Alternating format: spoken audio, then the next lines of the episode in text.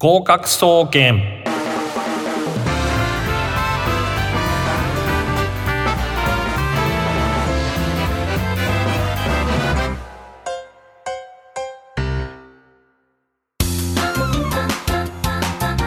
皆さんこんばんは。合格総合研究所略して合格総研の時間がやってまいりました。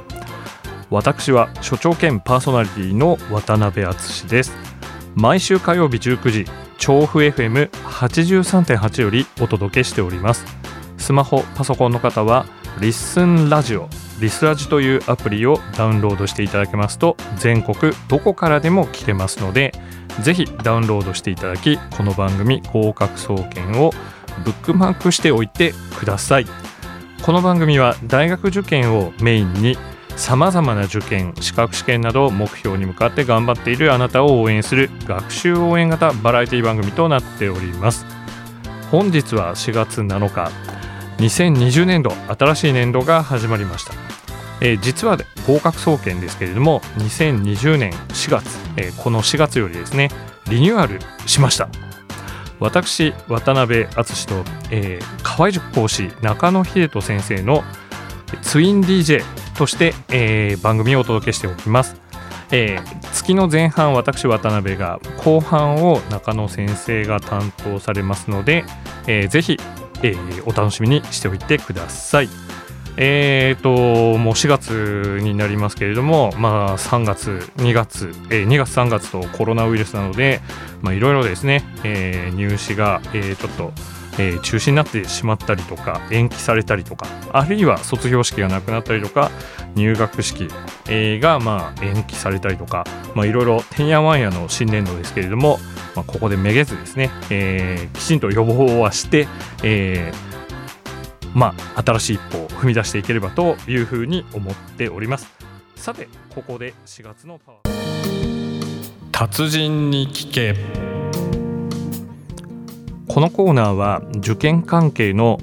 専門家その他のプロフェッショナルの方などさまざまなゲストの方をお招きしてお話を伺っていくというコーナーなんですが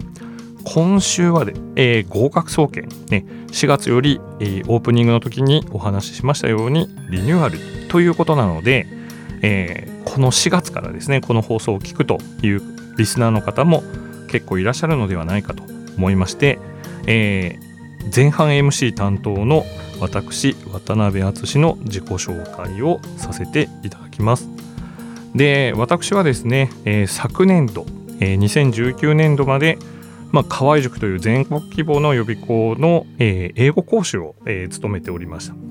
えー、しかしですね、えー、この2月から、えー、今年2月からですね、えー、香川県、えー、四国の香川県高松市に移住をしまして、まあ、予備校の仕事っていうのは、えーは、お休みということでセミリタイア、えー、をすることになったわけですけれども、えー、まずですね、えー、私がまあどういう経緯で予備校の先生になったのかという話なんですが、まあ、これはですね、えー、一言で言うとまあなんか成り行きという感じなんですね。で実はですね私はえー、大学を受験するときに、まあ、運よくですね浪人とかそういうことを経験せずに、えー、入学できました。で入学できた大学が、まあ、あの国際キリスト教大学 ICU というところですね、えー、今皇族の方がいろいろ通われていたりとかして話題に一瞬なっていたりする大学なんですけれども当時はですね、まあ、あまり知る人もいないマニアックなそして入試の形態も非常に怪しいところでえー、ありまして私はこの大学だけ、えー、受験して合格をいただきました。でそこでですね、えー、実は、え予備校講師としては英語の講師のキャリアが長いんですが当時専攻していたのは数学、えいうことですね。で、え数学を勉強していてで、えまあ、あの大学入試は結構厳しくてでその後ですね、え入った後、えちょうどですね、えまあ、年齢が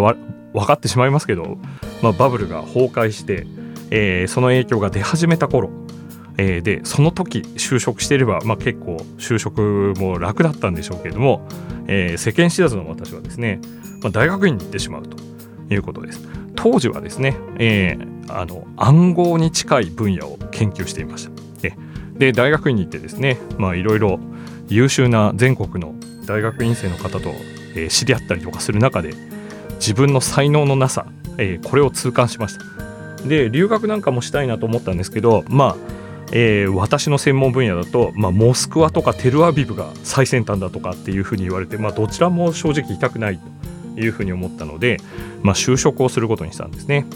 で就職をなんとか、えーまあ、就職氷河期の時に、え、したんですが、まあ、そこ銀行だったわけですけど根がまああんまり真面目じゃないものですぐ会わずですね、えー、辞めてしまうわけです。で、えー、辞めてしまった結果ですね、えー、自宅というか実家の親から、まあえー、感動ですね、まあ、出てけということで、あのー、まあ、あのすごい素晴らしいよく言ったの感動じゃなくて出てけの方の感動なんですけど、まあ、そっちをされてしまって、まあ、都内でボロいワンルームマンションエレベーターも何もないようなところで、えー、生活を始めましたで辞めるにあたって何か言い訳が必要だなということで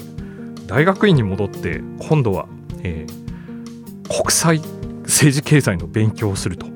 そういうことを言ってですねその口実で、えー、大学院に復帰して、えー、辞めたわけなんですけれども、まあ、生活をしていく手段がないと。で自分に何ができるかなと思って、えー、いろいろ考えてみたんですけれどもまあ当時はですねアルバイトもない、えー、それで、えーと、大学を出た人自体が就職するのに困ってるような時代ですから、まあ、アルバイトもそんなにないわけですね。でよくよく考えてみると学生時代に、まあ、塾の先生とかをやって結構上手にできてたなと勝手に思っていたので、まあ、予備校で働くようになったと、まあ、そういうことなんですね。で、まあ、予備校ではですねもう教えろと言われた教科を教えていたので何でもやるということで、まあえー、英語を教えてみたりとかですね、えー、あとは数学を教えてみたりということでやっていたんですけれども、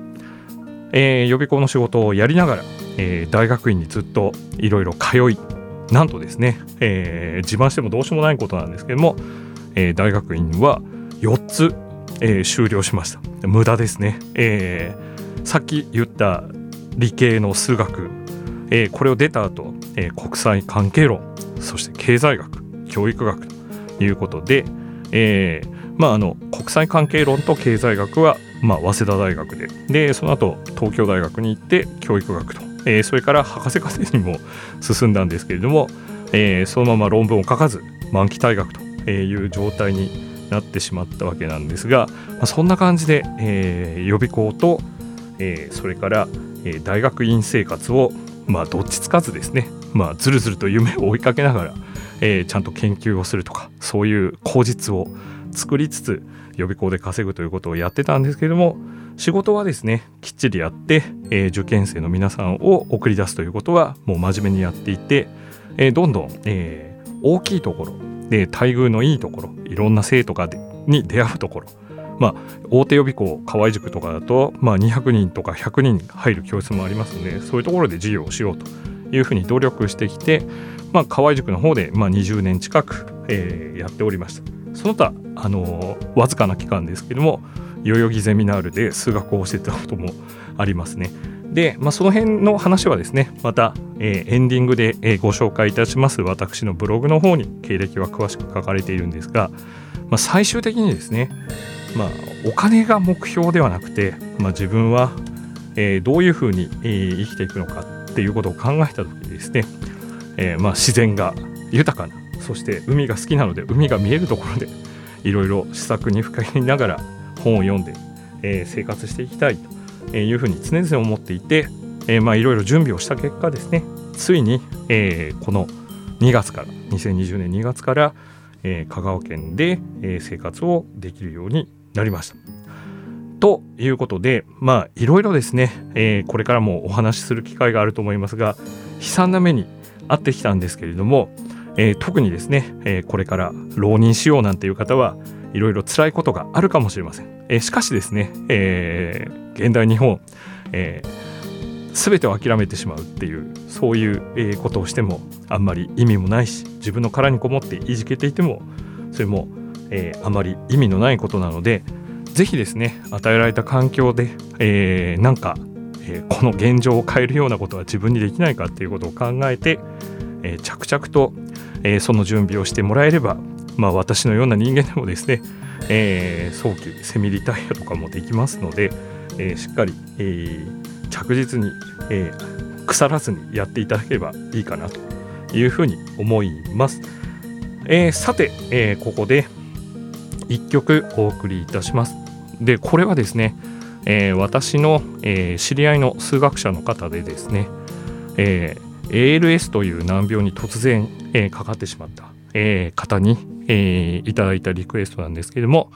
えー、まああの浪人が決まった人もこれから勉強しなきゃいけないって言って憂鬱な人も、まあ、この曲を聴いて。合格への道。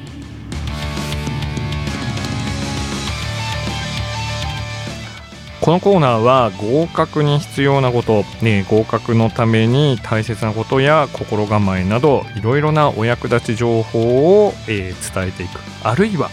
何が重要なのかということをリスナーの皆様と共に考えていくコーナーです。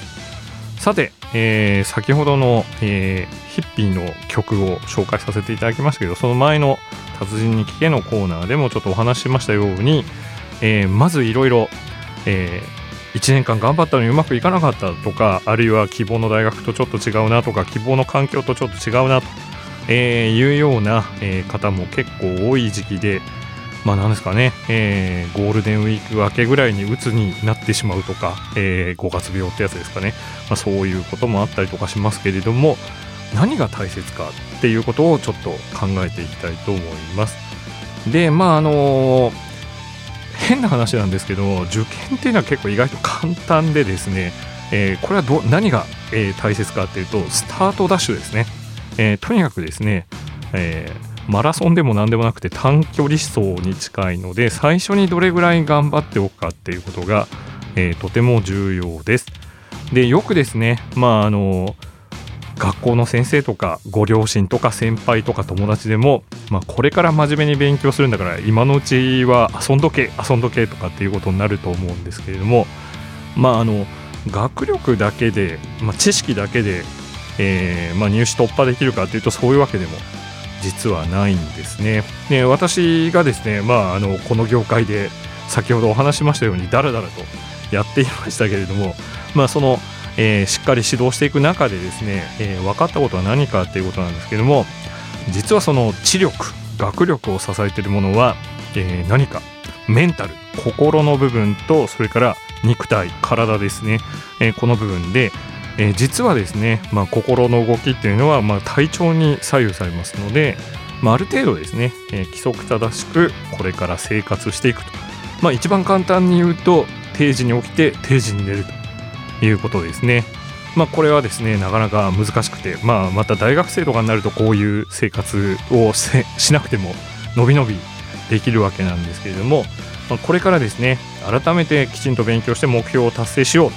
という場合はですね、えー、まず、えー、生活のリズムを整えておくっていうことと定時に学習をするということが大事かと思います。で、えー、スケジュールはですね1週間単位で立てておくといいと。1年は皆さん何週あるかご存知ですか、えー、1年間というのは52週なんですね。でまあその週のうちですね、まあ、入試っていうのはだいたい2月から始まりますので今が4月の1週目ということなので、まあ、引き算をしてもらうとどれぐらいなのか、まあ、頑張んなきゃいけないのは、まあ、423週っていうことになります。でその423週間を、えー、定時に起きて定時に寝るっていう生活をしていくと。で毎日勉強とか十何時間しろとかそういう昭和的なスパルタ、えー、いうのはあんまり僕は意味がないと思っています。で、えー、週に1回半日はもう自分の好きなことを思い切りするっていう時間あるいは何もしないっていう時間を作るということで、えー、そこを必ず空けておく時間例えば日曜日の午後は、えー、午後から夕方は何もしないとか、まあ、そういうようなね、えー、時間をしっかり設けて今から生活していくことが大切なんじゃないかなというふうに思います。とは言ってもですねずっと机に座り続けてるの結構苦痛ですよね。えー、特に、えー、10代後半の、えー、まあ何ですかね、えー、もうえー、心身ともにですね、えー、そのいろいろ要するに動き回りたい、えー、という気持ち、えー、でいっぱいの時期にですねまあなんですかね、えー、うららかな春の日に孤独に勉強するっていうのは結構きついことだと思いますので飽きたらいろいろ科目を変えたり場所を変えたり例えばお家で勉強しててうまくいかなくなったら近くの喫茶店に行ってみるとか、まあ、あるいは図書館に行ってみるとか、えー、そういうことをちょっと心がけてみるといいのかなというふうに思います。そしてですねあとは何が重要なのかっていうことですけども最初が多分大変だと思うんですね、えー、机に向かってなんか勉強しようとかっていうことがやっぱりハードルが高いと思うので文房具ですね。特にペンとかえー、そういう筆記具とか何でもいいんですけれども持ちたくなる触りたくなる書き味がいい、えー、快適そういうものをですねちょっとまあ奮発して購入するといいのではないかなと。いうふうに思っています。これはですねあの僕が個人的に思いついたものではなくて、えー、元チェッカーズの藤井フミヤさんがポロリと、えー、あるラジオ番組だったと思いますけど言ってたんですがまあ作詞どうしたらいいのか。まあ、定期的に書かなきゃいけない、えー、定期的に書くためには、え、ペンを持たなきゃいけない。だからいつでも持ちたくなるようなペンを、え、見えるとこに置いとくということをしてるっていう話を聞いていてあなるほどなと思って、え指導していた生徒さんに、え紹え紹介したところ、え合格した生徒さんからああれすごい役に立ちましたっていうご意見をもらったのでこうやってリスナーの皆様にも紹介させていただきます。えー、ということでですねポイントがいくつあるかということなんですけれども、えー、特に浪人生の方は早めにスタートを切るで早めにスタートを切る何を勉強したらいいのかとかではなくてまずはその基礎体力準備運動に相当する生活リズムをちゃんと作るということです。でこれが1点。で生活リズムや、えー、その1 まあなんすか学習の予定表とか過ごし方っていうのは1週間。1日ではなくて1週間を、え単位にする。というところが2点目。そして、えーまあ、24時間365日、え、仕事をしたりとかですね、えー、あまり気の進まない勉強をずっとするっていうのは精神衛生上よくありません、えー、ですので週に、えー、半日は最低でもですね、え、しっかりと休息をする、え、そういう時間をあらかじめ取っておく。えー、いうことが大切です。まあ、例えば日曜日のお昼から夕方までは好きなことをするとか友達と遊ぶとか、まあ、そういうふうにしてもらえるといいのかなと。いうふうに思います。そして最後ですけれども、えー、勉強に飽きたら場所を変えたり音楽を聴きながらやったりあるいは、えー、自分の気に入った光景が見えるそういう場所を探して、えーまあ、勉強してみる。そして筆記具など文具にこだわってみて手に取りたくなるようなものを使うと。いうことで以上何点ありましたかね、えー、5点ぐらいですかね、えー、これをちょっと心がけて、えー、今から、え基礎体力ではありませんけれども生活リズムを作ってそこにまあ予備校なり、え学校内の授業が入っていくというふうにするとうまくいきます。間違いないです。ということで以上合格への道のコーナーでした。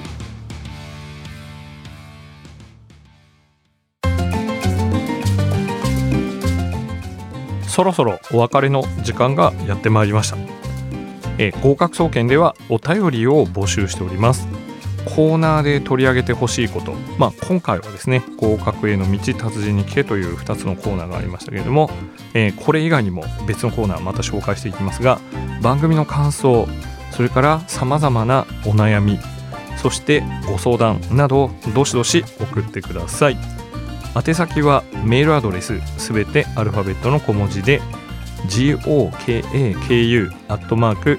music-bunker.com 合格アットマークミュージックハイフンバンカー .com となっております、えー、私が解説しておりますアメーバブログ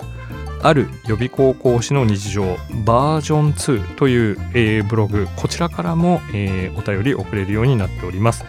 そしてですねツイッター、えー、こちらのアカウントは合格総研ですね。普通に、えー、アットマークの後にえー、GOKAKU SOUKEN というふうに、えー打っていただくかあるいは普通に合格総研漢字4文字で打っていただくと出てきます。こちらからも、えーメッセージ等送れますのでよろしくお願いします。なおミュージックバンカーと検索していただきますと公式ウェブサイトトップページラジオ番組一覧に宛先へのリンクがございます。こちらからも送信が可能です、えーさてですね、えー私が書いた参考書えー大学受験自由英作文がスラスラ書ける本換気出版、えこちらも好評発売中です、えチャプター2第2章の方にですね、えーまあ、英単語をどういうふうに調べていくか、えーあるいは作文をどういうふうに発想するかということが書かれていますので、まあこちらの部分だけでも今のうちに目を通しておいていただけるとありがたいです。というわけでですね今週はここまでです。まあ、ちょっとですね、えー私が一人でぶわーっと話していましたけれどもまたですね5月からはさまざまなゲストを呼んでいきたいと思いますので、えーご期待くださいこの後30分はドリームワークスをお送りいたします。それでは来週またこの時間にお会いしましょう。さようなら。